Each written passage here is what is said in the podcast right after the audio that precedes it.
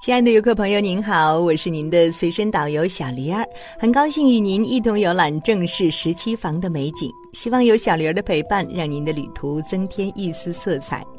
正式十七房是国内现存规模最大且保存完整的明清古建筑群落，呈棋盘形的建筑群相互关联，组成了一个大庭院，既有北方建筑的气势，又融合了南方建筑的玲珑，设计十分巧妙。从正式十七房这个名字，您就能看出来，这个大庭院与正氏家族有着极深的渊源。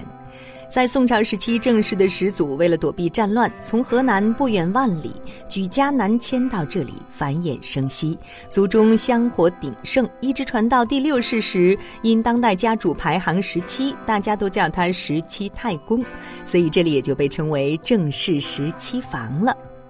正式十七房历史悠久，经过世代的修复和开发，现在已经成为民俗文化圣地和中华传统节庆文化的传承基地。现存建筑面积四万多平方米，如今还保留有恒德房、恒祥房、三房堂房、大祖堂房、后堂楼房、立房、新房、四份头、老陆家、大弄、东弄、后新屋等多幢建筑。建筑风格独特，格局特色，在建筑的周围还有河流围绕，各种树木花草穿插其间，与建筑相互映衬，美不胜收。听完小玲儿的介绍，您是不是对正式十七房更感兴趣了呢？接下来就请您跟随小玲儿一起走进正式十七房，欣赏精美的建筑与传承的文化吧。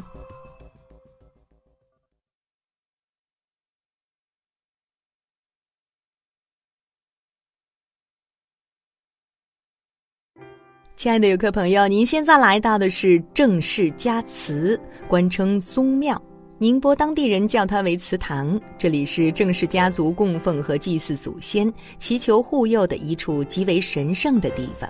宗祠建筑庄严宏伟，与您平日里见到的宗祠一样，独特的作用让它增加了一分肃穆感。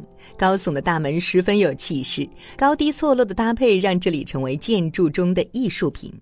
在郑氏家祠的一旁，还有一个郑氏宗祠广场，这里是郑氏十七房的演艺中心，经常会有各种民俗表演、民间绝活以及各种戏曲节目在这里上演，还有着独特的十七妹表演，为您呈现当地的文化特色，是您不可错过的视听盛宴。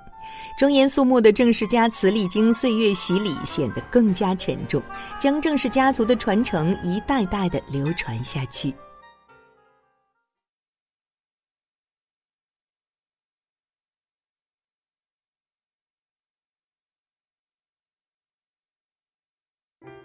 亲爱的游客朋友，您现在来到的是原茂房，这里其实是当时正是自己的一座典当房小院儿，是存放收到的物品与休息小憩的地方。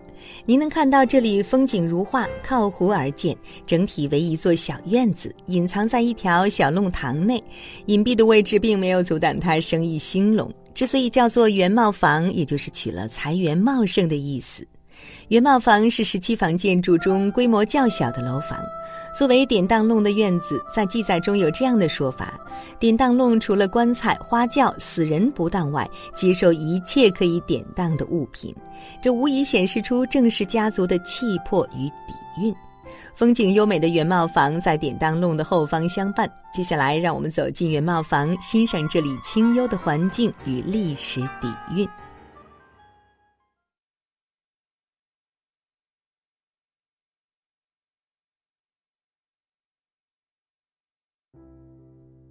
亲爱的游客朋友，现在您来到的是典当弄，这里是当时郑氏家族自己的典当房，在当时十分出名。郑氏就是靠着这座当铺缓和了贫富之间的对立关系。究竟是怎么一回事儿呢？让小玲儿为您一一道来。当年的郑氏家族因为当官从商，家产丰厚，家底殷实，难免会被人惦记。于是，为了缓和这种情况，他们便开了这么一家特殊的当铺，除了棺材、花轿、死人，什么都可以当。据说，在当时，就算是穷人们拿来一件穿得破破烂烂的衣服，典当老板也会照收给钱，在人们困难的时候给予帮助。这一做法不仅没有让郑氏亏本，反而赢得了一个好名声。这种和谐的方式，实实在在的给周围的人们带来帮助，用人们的人情友谊来保证自己的安全。如今这里已经成为展览馆，展示有不少当时的物品，您不妨去看一看吧。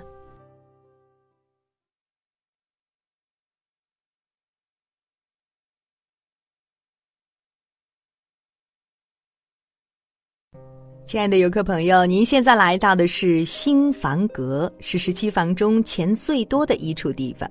来到这里，首先映入眼帘的便是一洼小小的池塘，因为它就像是一个小型的灯笼，所以又被称为灯盏槽。如此奇特的池塘，同样伴随着一个有趣的故事。小玲儿为您讲述一个带水嫁女的故事。相传在当年郑氏传子辈子孙成亲的时候，遇到了一个特别有钱的女方，两家共结秦晋之好，自然少不了彩礼嫁妆。女方家里为新娘准备好一切，就连水也要当嫁妆带过来。但是这水怎么带呢？于是后来便到新房阁的旁边挖了一个小池塘，专门让新娘使用。财源滚滚的新房阁不仅景观有趣，建筑也十分奇特。整体建筑坐西朝东，门却是开向北方，可能是为了招财进宝吧。那您在这里也沾沾新房阁的财气，让您也财运亨通。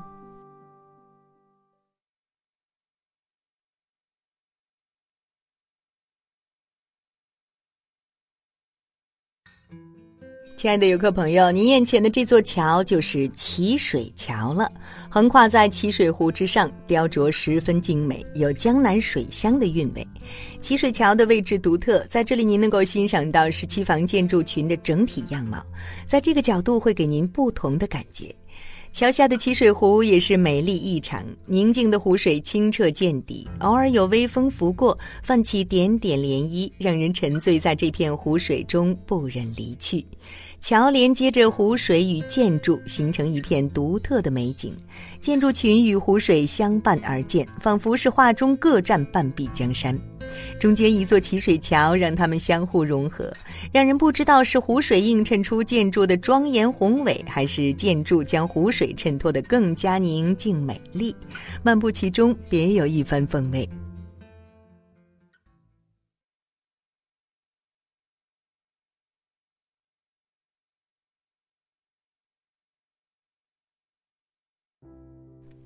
亲爱的游客朋友，您现在来到的是正式十七房游船码头。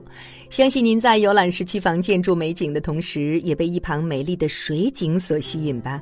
在这里，您能够乘坐游船，徜徉在十七房的护城河水与齐水湖之中，切身感受这片水域的魅力。十七房有三宝，护城河水就是其中之一。在古建筑群中最少不了的就是水脉了。是水源养育了这里的人们，让我们有机会游览这片精美的建筑，见证文化的传承。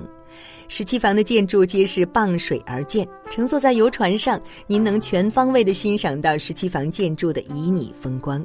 在水中的视角又与岸上不尽相同，建筑群在河水的映衬下显得格外的宏伟，散发出建筑艺术的美感。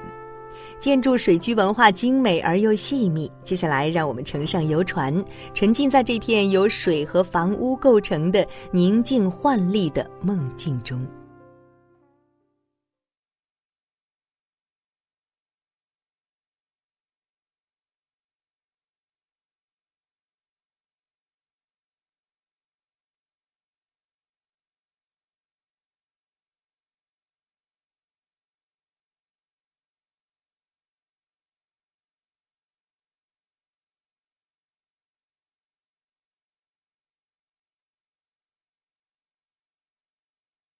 聪明的女人呵护自己，有爱的妈妈呵护全家。大家好，我是潇潇，每晚八点在北京向您问好。在中国人眼中，孝顺是一件很重要的事情，这一点也体现在择偶标准上。有的男生找对象就会说，老婆必须要孝顺父母。难道女人想进入一段婚姻就必须要孝顺吗？两个人在一起以后的日子是你们自己过。你是在给自己找伴侣，不是给父母找一个女儿回来。两个原本没有交集的人在一起，你让他把你的父母当做自己的亲爸妈一样，这是一件很难的事情。一个人找对象可以要求对方尊重父母，但是孝顺是一种素质，不应该被作为一种硬性要求。以前看到这样一个故事：男人的母亲因为一场重病而瘫痪，常年需要人的照顾，男人就把自己的母亲接回了家中，让妻子照料。妻子建议请个护工回来吧。可是丈夫却始终不答应，觉得护工不会用心照顾母亲，请护工就是不负责任、不孝顺的表现。妻子便辞掉了工作，回家照顾老人。可是平日他们关系就不好，生病后两个人闹得更凶。两个人一闹矛盾，丈夫就只怪妻子不懂事、不识大体，不会讨好老人。后来，妻子内心越来越压抑，患上抑郁症，几次自杀都未成功，整个人很虚弱。可是，对于儿媳的变化，老太太丝毫不觉得内疚，觉得她就应该孝顺自己。后来，妻子病愈，果断与丈夫离婚。如果在妻子说请护工时，丈夫多一点支持，哪怕是请贵一些、好一些的，不让妻子放弃自己原本的生活，故事的结局也会改变。在很多人心中，孝顺其实是大于爱的。孝顺就是既要孝也要顺，反正男人都会认为老婆可以再换新的，妈就只有一个。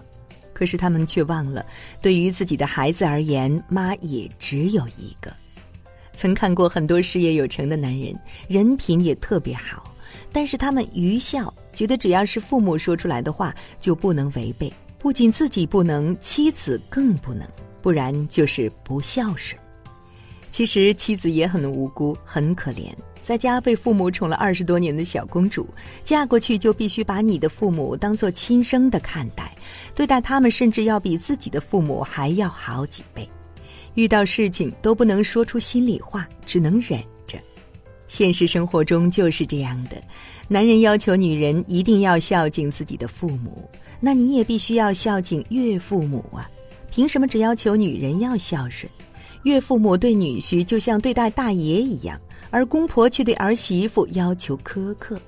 很多家庭的矛盾，夫妻之间的不和谐，都不是源于夫妻两个人，而是源于孝顺父母这一条。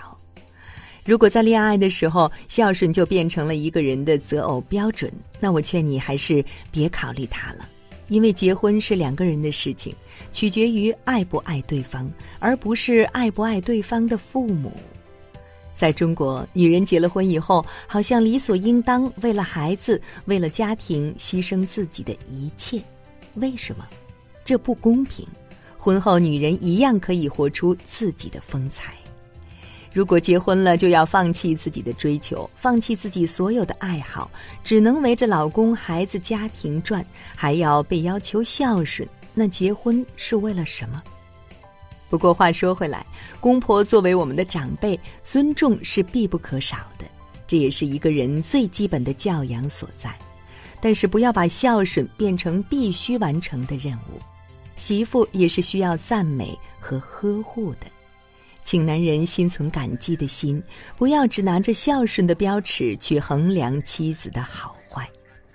而中国式的男人，只要有钱就可以招蜂引蝶，自己在外面潇洒，却要求妻子忠贞，绝不能忘了娶你就是要孝敬公婆的。女人们要记住，结婚也要保持经济上的独立，不要放弃自己的爱好，让自己更有魅力。身边的男人如果对你不好，你一定要有足够的底气跟他说再见。作为男人，也要明白，你身边的女人才是陪伴你一辈子的人。她可以孝顺你的父母，但是请你记住，孝顺是出于情分，赡养父母是儿子的责任。婚姻需要爱情的滋养，需要两个人相互体贴、相互包容。别用孝顺来绑架自己的婚姻，孝顺和婚姻其实没什么关系。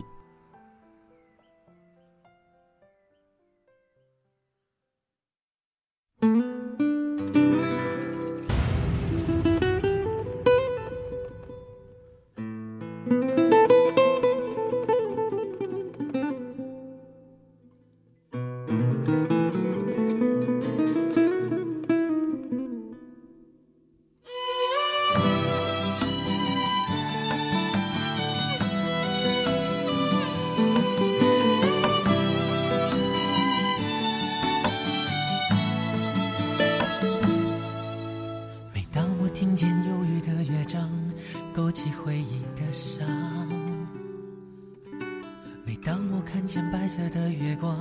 想起你的脸庞，明知不该去想，不能去想，偏又想到迷惘。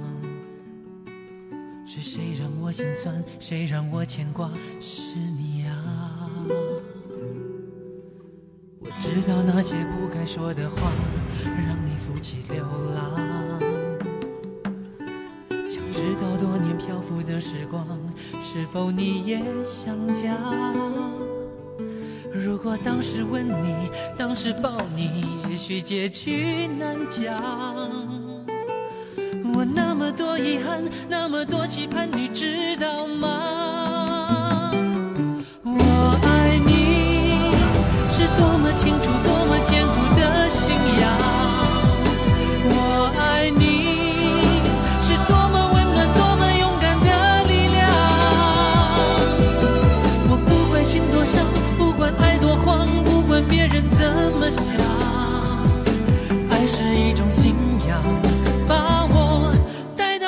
身旁。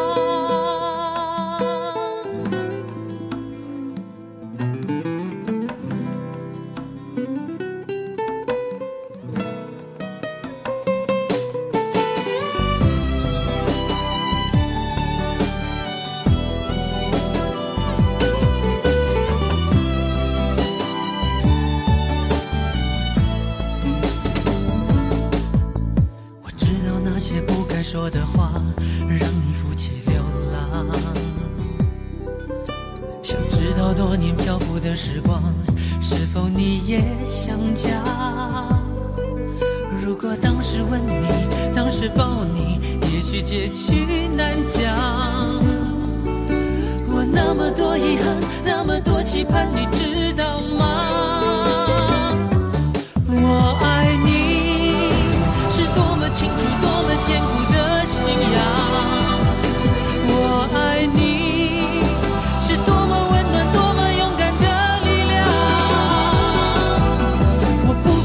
伤，不管爱多慌，不管别人怎么想，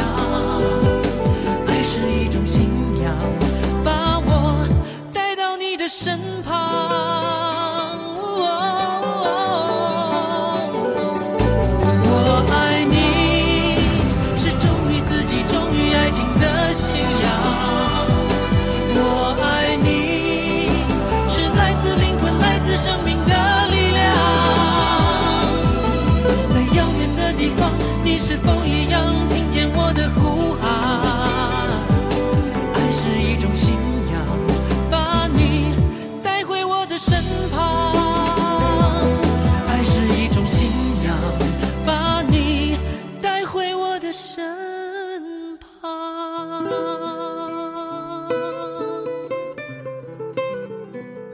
好啦，今晚的有听妈妈就到这里了。如果您觉得不错，请分享给您的朋友们吧。我是潇潇，让我们明天再见，晚安。